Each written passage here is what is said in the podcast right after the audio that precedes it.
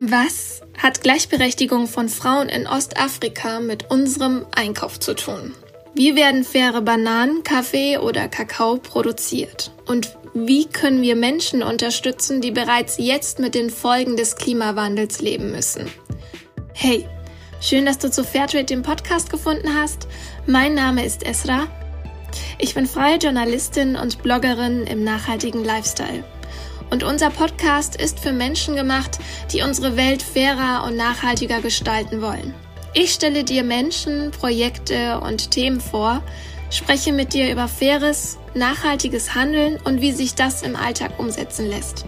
Das alles und noch viel, viel mehr erfährst du jeden ersten Samstag im Monat, denn da erscheint immer eine neue Episode.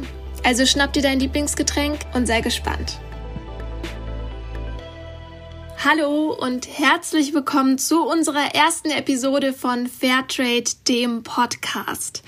Ich bin Esra, ich bin freie Journalistin und Bloggerin im nachhaltigen Lifestyle und begrüße dich recht herzlich zu dieser sehr spannenden Folge, denn heute möchte ich mit dir über faire und nachhaltige Mode sprechen. Ein super komplexes und doch sehr wichtiges Thema, wenn es um Nachhaltigkeit und Klimaschutz geht. Und damit ich das nicht alleine bewerkstelligen muss, habe ich mir sehr kompetente Verstärkung dazu geholt. Herzlich willkommen, liebe Claudia Brück. Sie ist bei Fairtrade Deutschland im Vorstand Kommunikation und Politik. Und herzlich willkommen, liebe Rabea Schafrick. Sie ist Leiterin für Nachhaltigkeit bei Brands Fashion. Ja, schön, dass ihr da seid, ihr Lieben. Das Fairtrade-Siegel kennt man ja von Kaffee, Schokolade oder Bananen. Und was hat das Ganze denn mit Textilien zu tun, Claudia? Ja, fairer Handel betrifft halt nicht nur Lebensmittel, sondern auch ähm, Textilien, Dinge, die wir an unserem Körper tragen, also die ganz nah bei uns äh, sind und wo wir uns auch nach und nach fragen sollen, wie das hergestellt wird. Wer ist alles daran beteiligt? Wie können die Arbeiterinnen und Arbeiter davon leben? Was können wir als Konsumentin auch äh, verändern? Und wie ist das denn aus NGO-Sicht oder aus Unternehmersicht? Also was macht denn die Textilwirtschaft eigentlich so schwierig, Claudia? Also die Textilien, äh, bis ein T-Shirt bei uns im Geschäft hängt, sind sehr, sehr viele Menschen und Schritte dazwischen geschaltet. Also äh, ein T-Shirt reist ein, zweimal virtuell um die Welt, um überhaupt zu entstehen. Also die Baumwolle wird von Baumwollbauern gepflückt, dann wird sie entkörnt, dann wird äh, es gewoben, äh, irgendwann wird es gefärbt äh, und äh, dann auch äh, zusammengenäht und hier in ein Geschäft äh, geschickt. Das ist eine lange Kette, die sehr intransparent ist. Und das macht es dann auch wiederum so schwierig nachzuvollziehen, wer daran beteiligt ist und wo auch äh, Missstände vorherrschen, die wir mit unserem Handeln auch verändern können. Und wahrscheinlich ist es auch so schwierig, gerade bei äh, konventioneller Mode so ein bisschen zu durchblicken, wie jetzt die Arbeiterinnen äh, behandelt werden, inwiefern die äh, Baumwollgeschichte zum Beispiel nachhaltig angebaut wird und so weiter. Und wie viele Produktionsschritte gibt es denn ungefähr, bis so ein T-Shirt überhaupt entsteht? Also, bis ein T-Shirt fertig ist, reden wir von ungefähr 140 verschiedenen Produktionsschritten. Das ist nicht immer an unterschiedlichen Orten, aber die Vorstellung, wie oft etwas in die Hand genommen worden ist oder in eine Maschine eingeführt worden ist, dann wieder herausgenommen wurde, zu einem anderen Produktionsstandort weitergeschickt wurde, über Länder hinweg, Baumwolle, die in Afrika angebaut wird, die dann äh, entkörnt wird ganz woanders und woanders wieder gewoben und gesponnen. Also es ist wirklich vielfältig. Es hängt natürlich von dem Textil ab. Worüber rede ich? Ist es eine Hose? Ist es ein T-Shirt? Hat es eine Applikation? Ähm, von vielen Faktoren, aber genau das macht die Schwierigkeit aus, mhm. weil auch jede Produktionsstufe eine andere Herausforderung hat, andere Arbeitsbedingungen, andere Herangehensweisen. Also Baumwollbauern haben ein anderes Problem als Arbeiterinnen in einer Spinnerei. Oder ähm, wie kommt es denn jetzt, wo du das gerade mit der äh, Differenzierung erwähnt hast, wie kommt es dann dann zu diesen ganzen Dumpingpreisen eigentlich? Weil wenn wir sagen, es sind 140 Produktionsschritte mindestens nötig für ein T-Shirt, wie kann es dann sein bei so vielen Arbeitsschritten, dass ein T-Shirt so wenig kostet? Das ist eine sehr, sehr gute Frage. Ähm, also von oben her betrachtet, äh, gehe ich zuerst mal davon aus, äh, dass äh, die Kosten nicht alle in einem günstigen Produkt abgebildet sind. Das ist so generell. Also ich, für mich ist es überhaupt nicht nachvollziehbar, wie man ein T-Shirt für fünf Euro irgendwie, äh, dass damit Kosten abgedeckt sind. Auf der anderen Seite äh, unterstelle ich fast System dahinter, dass eine Textilindustrie nicht mehr äh, überschaubar ist und so weit weg von uns ist, dass man immer nur noch nach dem billigsten Preis geschaut hat und nicht mehr nach den Produktionsbedingungen für die Arbeiterinnen und Arbeiter oder für die Umwelt. Das heißt, wenn ich das so intransparent mache und so weit wegschiebe von dem, was ich als Verbraucherin überhaupt überschauen kann, dann habe ich die Möglichkeit, in meinem Einkauf nur noch nach den Preisen zu schauen und nicht mehr nach den wir nennen es externen Kosten, also mhm. die Kosten, die sozial oder Umwelt äh, oder klimatechnisch verbunden sind. Und dann kann ich natürlich, indem ich bestimmte Sozialbedingungen äh, unterdrücke, auf Kosten der Umwelt produziere, kann ich natürlich einen anderen Preis realisieren, als wenn ich als verantwortungsvoller Unternehmer oder Unternehmerin diese Preise alle mit in meine Produktion mit einpreise. Das heißt, man kann gar nicht genau sagen, wer den kürzeren zieht in dem Fall. Ob das jetzt die Arbeiterinnen sind oder ob das die Umwelt sind oder ob das wir als Endverbraucher sind, die diese ganze Maschinerie ein bisschen finanzieren. Alle stecken wir in einem demselben Boot. Also ich glaube, dass wir als Endverbraucher gerade auf Kosten von Umweltbedingungen und Arbeitsbedingungen, Sozialbedingungen im hauptsächlich globalen Süden äh, leben. Also wir stecken zwar alle im selben Boot, aber wir profitieren gerade davon, dass andere Menschen nicht von ihrer Arbeit leben können oder wir profitieren davon, dass wir Umweltschäden verursachen, die noch nicht auf uns zurückschlagen und in der Klimafrage merken wir ja gerade, dass es doch zu uns zurückkommt. Also ähm, wir sind alle miteinander verbunden, aber die sozialen Kosten, die entstehen derzeit wesentlich stärker im Süden. Sehr gewaltiges Thema, finde ich. Also ich gerade, was so die Produktion angeht. Ich frage mich gerade, inwiefern muss Saatgut günstig produziert werden, dass ich das Saatgut einpflanzen kann, die Pflanze hochziehen kann, aus der Pflanze dann quasi die, ba die Baumwolle ernten kann, das reinige und so weiter. Also das ist sehr, sehr komplex. Ich weiß, dass ihr vor kurzem sogar mit einer Delegation in Indien wart und euch vor Ort umgesehen habt und euch quasi diese Bedingungen angesehen habt. Und wie muss ich mir diese Bedingungen vorstellen? Also wie, was passiert da? Also wir waren ja in Tamil Nadu unterwegs, in Südindien, eine klassische Textilregion.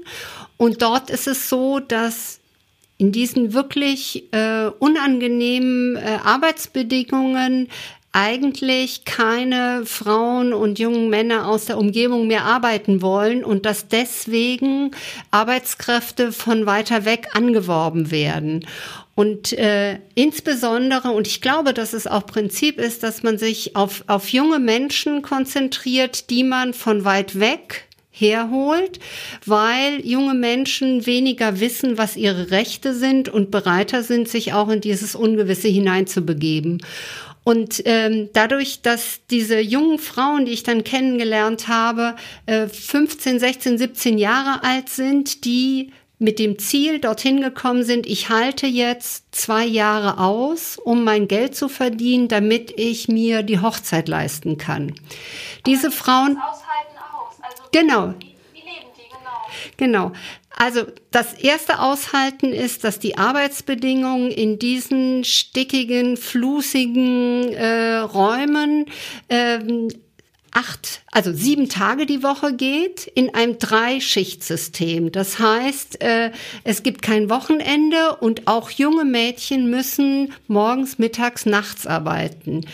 Und ähm, das ist zuerst mal schon mal unvorstellbar für uns. Das Zweite ist, dass diese jungen Frauen äh, ja irgendwo leben müssen und äh, weg von ihrer Familie normalerweise in solche Hostels, in solchen Unterkünften äh, unterkommen, die in der Nähe der Fabrik äh, stehen und diese Unterkünfte eigentlich nach staatlicher Vorgabe höchstens acht bis zehn Frauen in einem Zimmer in einer Kücheneinheit mit einer sanitären Einrichtung beherbergen dürfen. Das kann aber derzeit der Staat überhaupt nicht kontrollieren. Das heißt, wir wissen, dass das eine Idealvorstellung wäre, wenn nur acht Frauen oder acht Mädchen zusammenleben würden. Sie sind wesentlich enger zusammengefercht und müssen diese Situation ähm, aushalten. Und auch wenn sie uns gegenüber gesagt haben, ist alles kein Problem, ich schaffe das und das ist, äh, äh, das ist ganz einfach. Äh, die Vorstellung, dass meine Tochter, die ist jetzt 17, in solcher Situation leben müsste, weit weg von der Familie, mit fremden Menschen zusammen, noch nicht mal ein eigener Rückzugsort, wo man eine Tür zumachen kann oder ins Badezimmer kann, wenn, wenn man möchte, und nachts in einem Schichtsystem, das ist schon wirklich äh, so bedrückend, dass, dass man doch eigentlich aufwachen müsste davor. Ja, möchte man sich gar nicht vorstellen, vor allem auch als Frau, wenn man hört, wie diese jungen Frauen da unten wirklich ausgebeutet werden, weil sie Sehnsüchte haben und Träume und Wünsche haben, die sie sich erfüllen wollen. Also ich kann mir sehr gut vorstellen, dass der einzige Lichtblick in einem so jungen Alter unter solchen Lebens- und Arbeitsbedingungen ist, ich äh, arbeite hart, damit ich mir mein Geld zusammensparen kann und ich hier so schnell wie möglich wieder abhauen kann. Ich glaube, das ist das Einzige, was einen so motiviert. Ja, ja, wobei ich dann sagen muss, wenn der Traum ist, ich muss den Traumprinzen finden, der das dann weiterfinanziert, ist es sehr fraglich. Und ich war sehr glücklich, dann auch in einer Fabrik eine verheiratete Frau äh, kennenzulernen, die gesagt hat, also die hat geheiratet äh, und die hat gesagt, nö, ich arbeite weiter, weil ich will selber bestimmen können. Also die Frage nach Emanzipation und Familie geht natürlich auch nach der Heirat weiter. Das finde ich sehr wichtig. Das ist äh, natürlich auch unsere Sicht hier, glaube ich, auch aus westlicher Sicht so. Natürlich ist die Emanzipationsfrage, glaube ich, noch nicht in allen Entwicklungsländern angekommen. Auch da muss man, glaube ich, sehr, sehr viel Arbeit und sehr viel Input reinstecken. Ich glaube, auch Fairtrade sorgt da nochmal für ein stärkeres Bewusstsein, gerade bei diesen jungen Frauen, um ihnen zu zeigen, hey, das sind deine Rechte, das kannst du verlangen und einfordern. Und deswegen finde ich das umso wichtiger auch, dass sich da Fairtrade vor Ort breit macht und ähm, für die sozialen Rechte kämpft. Aber wie muss ich mir das jetzt genau vorstellen, Rabea? Also du bist ja gerade auch als Leiterin für Nachhaltigkeit, gerade für Brands Fashion dort gewesen. Was, wie muss ich mir das als junge Frau vorstellen, die sich Kleidung kaufen will und versucht vielleicht ein bisschen mehr Nachhaltigkeit in ihr Leben zu bringen? Also was passiert denn gerade da unten oder wie sieht denn die Arbeitsbedingungen aus? Ja, also wir haben uns ähm, im Rahmen dieser Delegationsreise mit dem Textilbündnis, das ist eben eine spezielle Bündnisinitiative, die dort stattfindet, zum Thema Sozialstandards in Spinnereien in Tamil Nadu. Das ist eine Region in Südindien, wo eben die Textilindustrie ähm, stattfindet. Und da haben wir uns zwei Spinnereien angeschaut. Ähm, für mich war das jetzt keine neue Erfahrung, weil ich jetzt schon ein paar Textilfabriken auch in verschiedenen Ländern gesehen habe. Ähm, es sind eben große Fabriken, also in der Spinnerei wird die, die Baumwolle, die dann aus der Entkörnung kommt, also der Schritt, der nach dem Feld passiert, wird da eben ähm, zu Garn produziert und das ist eine maschinelle Produktion, also verglichen mit anderen Produktionsstufen der Textillieferkette relativ wenig Arbeiter im Einsatz. Ähm, die laufen eben an den Maschinen entlang, tauschen die Rollen aus, gucken, dass alles läuft. Wenn die Maschinen mal stoppen, dann bringen die die wieder zum Laufen. Es ist unfassbar laut, dadurch, dass diese Maschinen eben den ganzen Tag rattern und die alle auf diesen großen Flächen zusammenstehen. Ähm, das fand ich erschreckend, weil das eigentlich schon die Spinnereien, die uns gezeigt wurden, die, die besseren waren, wo eben schon ein Teil der Sozialstandards eingeführt ähm, ist. Aber trotzdem, diese Lautstärke, die Arbeiter, die wenigsten Arbeiter hatten so persönliche Schutzausrüstung, also ähm, so Kopf, wie nennt man das, Ohrschutz gegen den Lärm ähm, und auch keine, keine Atemmasken. Es ist halt viel Flusen. Keine Handschuhe wahrscheinlich auch. Genau. Also kann man sich gar nicht so vorstellen. Genau. Und das war also für uns, also ich fand es nach nach ähm, paar Minuten eigentlich fast unerträglich da drin zu sein, weil es eben so laut war und man die ganze Zeit diese Baumwollflusen eingeatmet hat. Und wir haben dann hinterher mit den Arbeitern auch gesprochen und haben gefragt, so ist es für die nicht sehr belastend äh, unter solchen Bedingungen? Ja, was ist denn die Motivation, dass sie überhaupt diesen Job noch ausführen, wenn das so schlimme Bedingungen eigentlich naja, das, also das muss man auch mal so ein bisschen ins Verhältnis setzen. Für uns ist es natürlich super ungewohnt ähm, und für uns war das so ein bisschen erschreckend, das zu sehen. Die Arbeiter haben sich überhaupt nicht beklagt. Die haben gesagt, ja, man gewöhnt sich total schnell an den Lärm. Wir hören das gar nicht mehr. Und die Masken, die nerven uns eher. Es ist immer so warm in den Fabriken und dann schwitzt man darunter. Und deswegen nehmen wir die eigentlich immer ab. Also es ist gar nicht immer unbedingt dann die, die Schuld der Fabrik, sondern es ist auch so eine Bewusstseinssache, dass die Fabrikmanager eben die Arbeiter aufklären. Wozu gebe ich dir die Maske? Was bewirkt die Maske? Äh, die schützt dich eben, dass du das nicht alles einatmest. Ähm, aber für die ist es, stellt sich das nicht als so belastend dar wie für uns jetzt. Und die Motivation, warum sie da arbeiten, ähm, das sind halt in Spinnereien gerade oft junge Mädchen, die dann direkt nach der Schule ähm, in die Spinnereien gehen, man muss da eben nicht großartig ausgebildet werden. Man lernt das relativ schnell. Also die haben uns auch erzählt, wie dann diese Einarbeitung funktioniert. Das passiert innerhalb von wenigen Monaten. Genau, und das ist natürlich dann, da ist ein leichter Job, da kommt man leicht rein und verdient dann eben so sein erstes Geld. Und die meisten jungen Mädchen, die da eben arbeiten, die machen das für eine gewisse Zeit, für ein paar Jahre, bis sie dann heiraten. Und dann ähm, gehen sie eben wieder zurück in ihr Heimatdorf, aus den Städten zurück ähm, genau, und das ist eigentlich nur eine, eine kurze Zeit, in der sie eben ein bisschen Geld verdienen, was sie dann zurück mitnehmen zu ihren Familien aufs Dorf. Und was macht eigentlich dann genau Fairtrade dort, Claudia? Also wie sieht denn dann eure Position eigentlich aus? Also es, es gibt ja verschiedene Ansätze. Für Baumwollbauern sieht das anders aus als in der textilen Kette. Ähm, bei uns äh, geht es in der Arbeit in der Textilkette darum, äh, in erster Linie Sozialstandards aufzubauen. Das fängt äh, in Indien damit an, dass wir darüber sprechen, ab wann dürfen junge Frauen in solchen äh, Fabriken arbeiten. Also nach indischem Recht darf man das ab 14.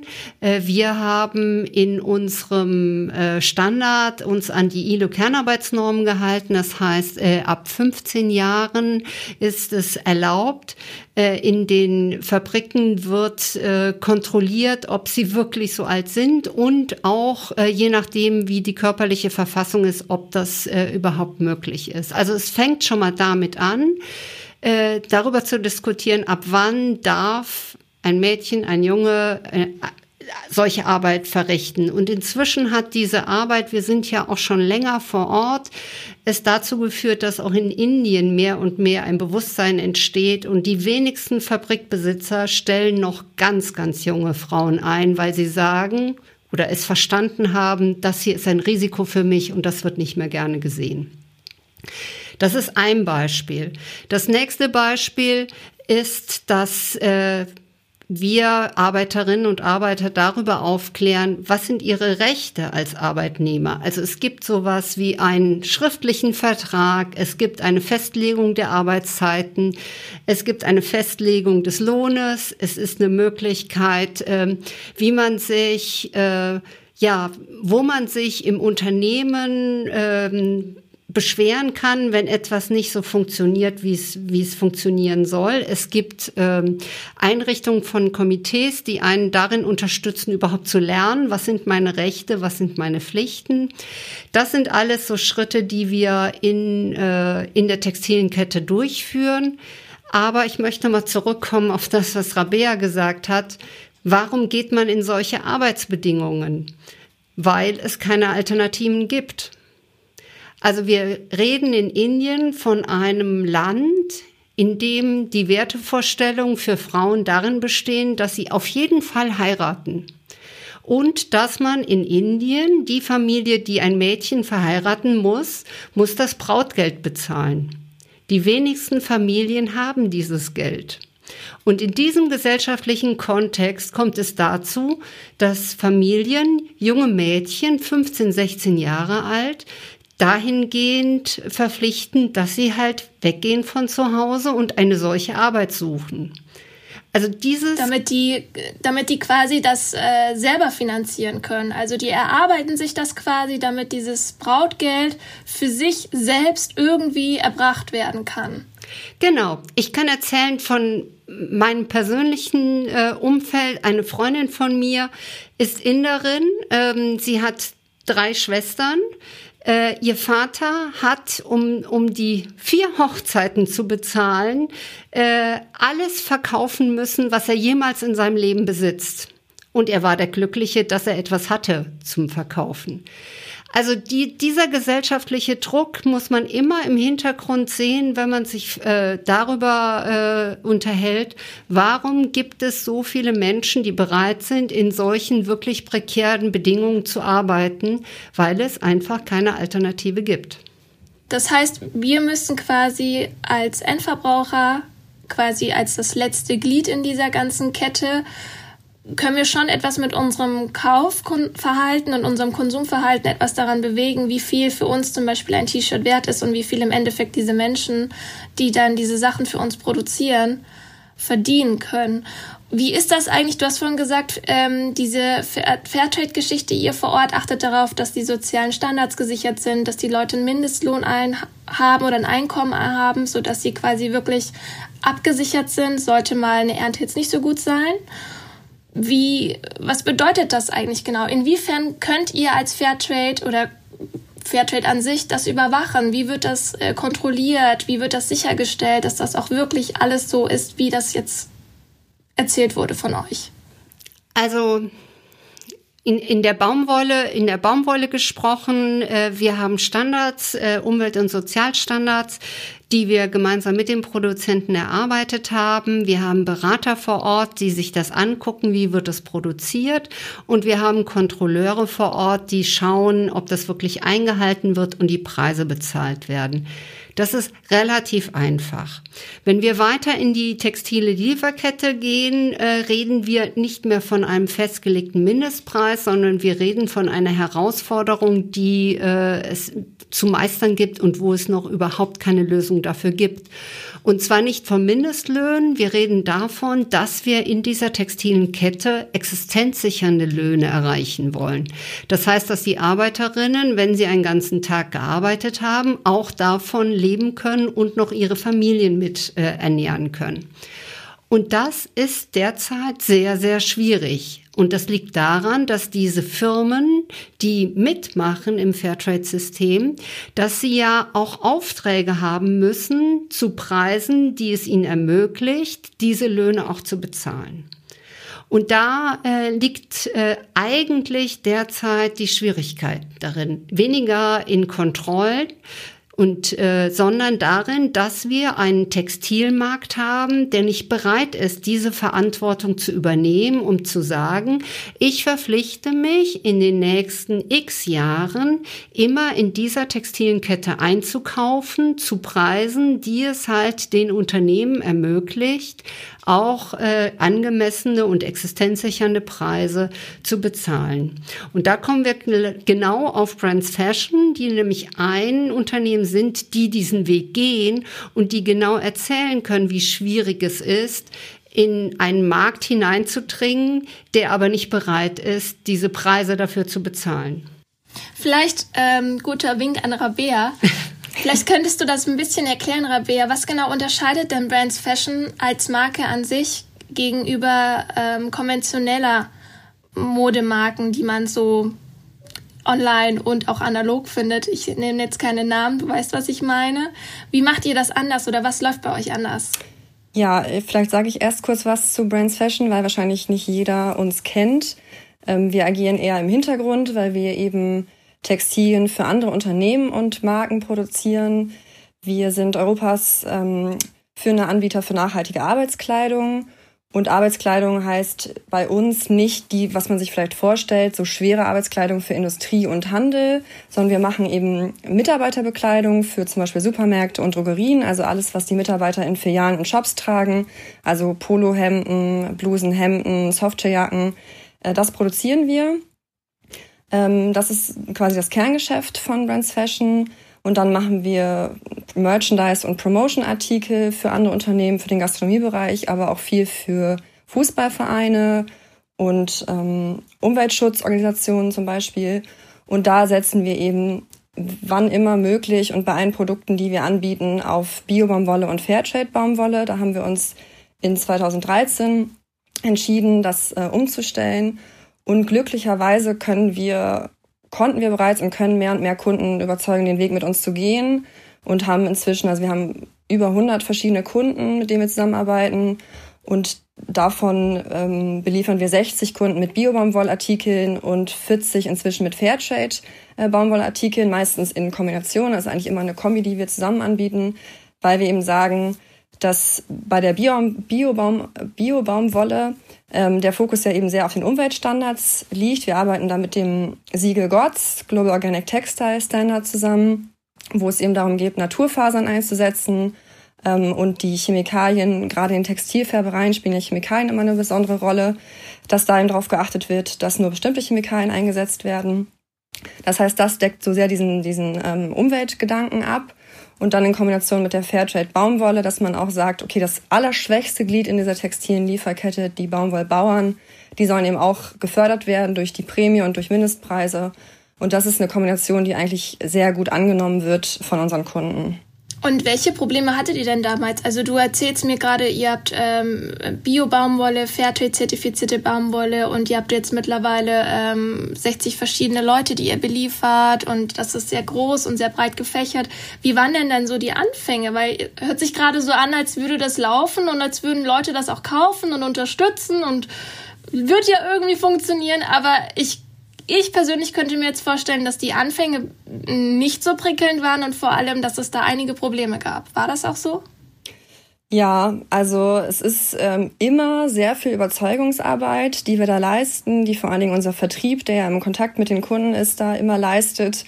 Ähm, das ist jetzt auch ja schon sieben Jahre her, dass wir damit angefangen haben. Das heißt, das hat auch diese sieben Jahre gebraucht, bis wir jetzt da sind, dass eben ein Großteil der Kunden da mitzieht. Wir haben auch noch nicht alle überzeugt, aber man merkt einfach, das ist eben dieser Wandel, der auch stattfindet bei den Kunden. Denen wird eben auch klar, ähm, dass dieses Thema Nachhaltigkeit und nachhaltig produzierte Textilien einfach eine wichtige Sache ist. Und die erkennen. Aber was, was, entschuldige das, aber was ich jetzt gerne wissen wollte, was was fehlt denn noch, um die anderen Leute davon zu überzeugen, dass das eigentlich ein sehr wichtiger Fakt ist, den man da unterstützen sollte? Na, letztendlich ist es immer, also wir bieten jedes Produkt dem Kunden als konventionelles Produkt und ähm, als nachhaltiges Produkt an, also mit Bio-Baumwolle und Fairtrade-Baumwolle, das gleiche Produkt. Ähm, und da ist es natürlich ein preislicher Unterschied, der nicht extrem ist. Also wir arbeiten eigentlich mit relativ ähm, machbaren Upcharges, dadurch, dass wir eben Lieferanten haben, die das, die das leisten können. Und mit den Stückzahlen, die wir machen, ist der Mehrpreis gar nicht so groß. Aber natürlich, wenn man dann von den großen Stückzahlen, wenn man große Aufträge und große Volumen hat, dann ist es natürlich am Ende schon ein Unterschied für den Kunden, ob er dann ein bisschen mehr zahlt für Biobaumwolle und Fairtrade-Baumwolle. Und manche Kunden entscheiden sich eben leider noch dagegen und sagen so, nee, wir müssen auf unsere eigenen Margen achten. Ähm, wir haben das Geld leider nicht übrig. Also die Kunden gibt es natürlich auch noch. Aber also die Erfahrung zeigt, dass es eben immer so ein bisschen Zeit braucht und Gespräche und Gespräche, die wir immer wieder führen. Ähm, und dass es dann einfach immer im Moment dauert, so, ne, bis der Kunde dann erkennt, okay, weil gerade beim Bereich Mitarbeiterbekleidung ist natürlich auch was, was zur Arbeitgeberattraktivität beiträgt und dass die ihren eigenen Mitarbeitern was Gutes tun, auch so im Bereich Fan-Merchandise, den Fans was Gutes zu tun. Also das ist schon eine Sache, die gut funktioniert, muss man wirklich sagen.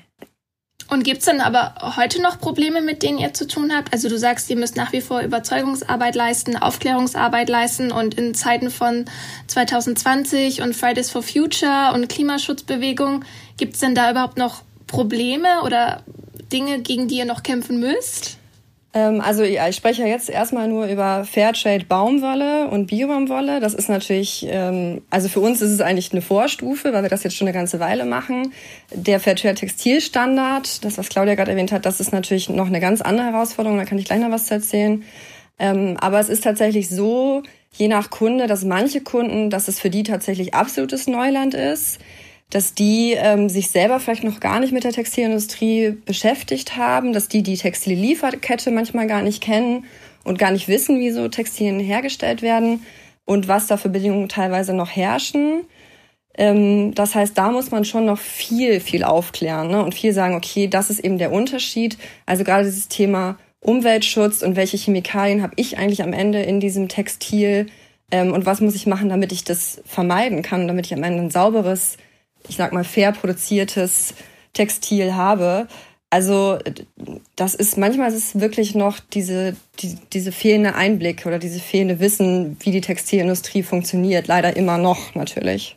Ja, ja, das ist mir auch aufgefallen, habe ich jetzt im persönlichen Bezug, weil als ich mich nämlich tiefer mit der Thematik äh, Kleidungsstücke einfärben und so weiter auseinandergesetzt habe, ist mir aufgefallen, wie viel Giftstoffe eigentlich in so einer Jeans stecken und ich habe alarmierend alle meine Jeansen aussortiert, weil ich mir gedacht habe, holy moly, das trägst du den ganzen Tag an deinem Körper und deine Haut saugt das alles auf. Das ist richtig irre. Also ich glaube, wenn man sich ein bisschen mehr mit dieser Thematik auseinandersetzt, dann ähm, fallen den einen oder anderen vielleicht so ein bisschen die Scheuklappen von den Augen. Was mir auch noch gerade einfällt, ist, es äh, war ja vor ein paar Wochen so die Rede von diesem äh, grünen Knopf. Falls man die Nachrichten gehört hat, dann hat man das bestimmt mitbekommen grüner Knopf soll ja auch so eine Art ähm, Siegel sein, in Anführungsstrichen nenne ich das mal, was einem Endverbraucher quasi äh, zusichert, dass das ein Produkt ist, was gut produziert wurde. Wie steht ihr zum grünen Knopf? Macht ihr da mit oder ist das von euch so ein bisschen, ist das was anderes zu eurem Konzept? Claudia. Ähm, wir sagen mal so, es ist ein guter Anfang. Äh, der grüne Knopf äh, heißt richtig grüner Knopf, weil die Umweltkriterien da eigentlich ganz gut abgedeckt sind. Auf dem sozialen Auge ist der grüne Knopf leider noch sehr blind und das ist eigentlich das, womit wir überhaupt gestartet sind. Äh, unser Anspruch war es, äh, dass die gesamte textile Kette abgedeckt wird. Das ist im grünen Knopf derzeit nicht der Fall.